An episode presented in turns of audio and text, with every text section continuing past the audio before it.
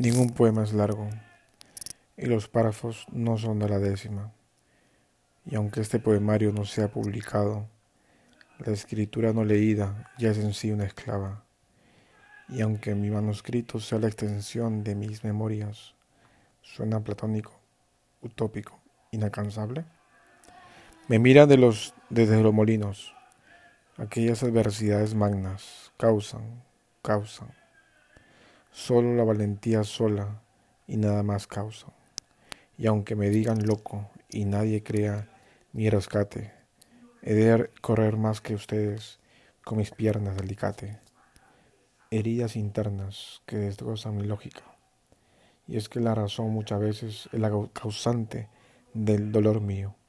Las lenguas perdidas, como el moche, una opresión histórica. Las mulas de Colombia tienen corazón propio y laten. Los niños del África desamparados y que mueren, mueren por la guerra del consumismo del poder. Aquellos perros que ladran es por el polvo que levanto.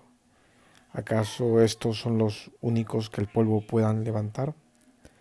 Sus ladridos son como su marcación territorial. Cuanto más agonía exista, la desesperación es mi opción.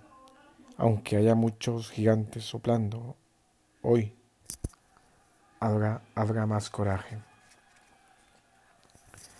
Aunque mi poemario no sea publicado, aunque esos molinos no sean grandes, aunque mis heridas internas me duelan más, aunque haya más perros que ladran al cruzar caminos, aún así mañana fuese el fin del mundo, plantaré árboles en mi chacra queriendo cantar el moche. Aquella comida no muy reconocida, mi querido Oyuco. Cuando tomo la sopa de morón, pienso en la nostalgia, una nostalgia por mi cultura, personas, comidas y costumbres esclavizadas en la indiferencia, indiferencia solapada, desprecio oculto, mi nostalgia ante esa crueldad marcado por el quijotismo unamuniano. 1 de mayo 2012. Cristian Geset.